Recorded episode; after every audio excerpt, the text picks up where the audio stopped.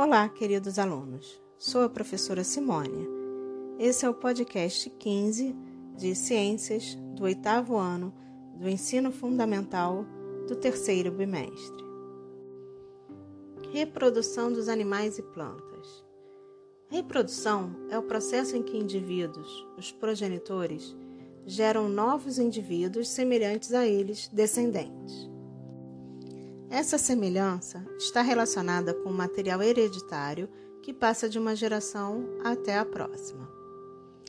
A reprodução é uma das principais características dos seres vivos e possibilita a continuidade das diferentes formas de vida.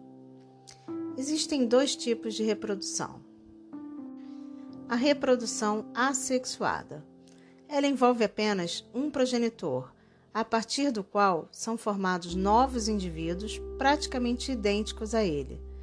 Na reprodução assexuada, o material genético do descendente é igual ao do progenitor. Reprodução sexuada geralmente envolve dois progenitores, um macho e uma fêmea.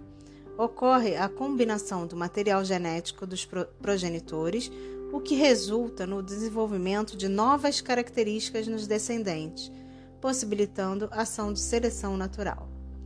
Esse tipo de reprodução ocorre principalmente nos organismos pluricelulares. A reprodução nos animais. Os animais podem se reproduzir tanto assexuadamente como sexuadamente.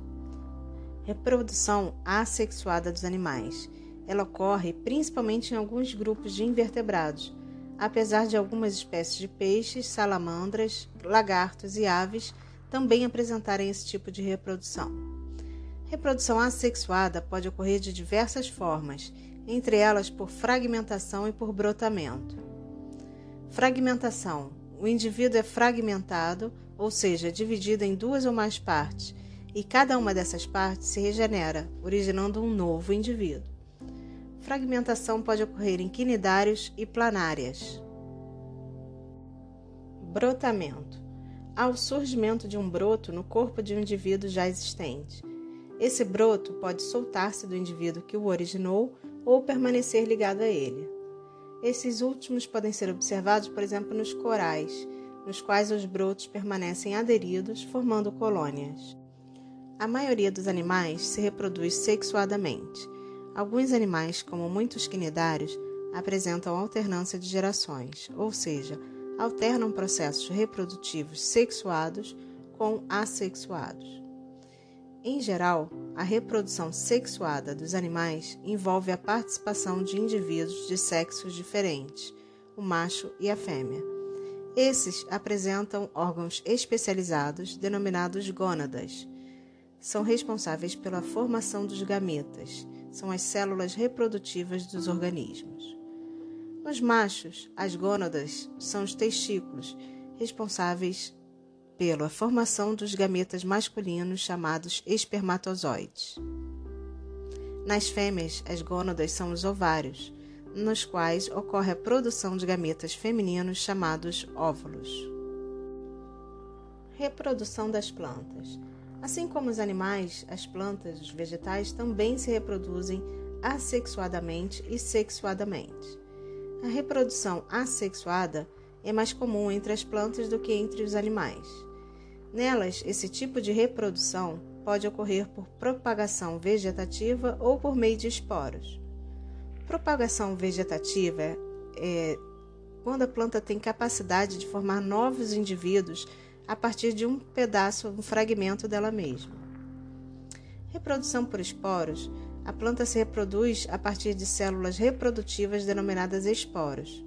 Um esporo, em condições favoráveis, pode originar um novo indivíduo sem que ocorra fusão com outras células. A reprodução sexuada nas plantas sem sementes. Durante seu ciclo de vida, as plantas apresentam uma alternância de gerações, com dois tipos de indivíduos, o esporófito e o gametófito.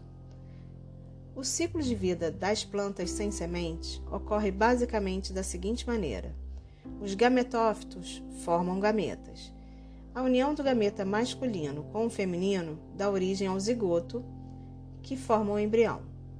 o embrião desenvolve, formando um esporófito, que produz esporo, que dão origem a novos gametófitos. Reprodução sexuada nas plantas com sementes. As plantas com sementes, o esporófito é grande e visível.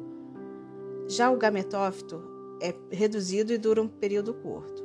Nas gimnospermas, os gametófitos encontram-se nos estróbilos, enquanto nas angiospermas os gametófitos estão nas flores. Esse tipo de reprodução ocorre quando há transferência de grãos de pólen para o sistema reprodutor das plantas, mais propriamente o estigma, ocorrendo a polinização. Na reprodução assexuada, não há um envolvimento de gametas, o que impede a variabilidade genética. É um tipo de, de reprodução relativamente simples, muito mais rápida do que a sexuada, e que gera indivíduos idênticos àqueles que os originaram. A reprodução sexuada, diferentemente da assexuada, existe a presença de gametas e por essa razão ocorre a variabilidade genética. Nesse caso, forma-se um organismo diferente dos progenitores, uma vez que é resultado da combinação dos cromossomos presentes em cada gameta. Paramos por aqui, até a próxima aula.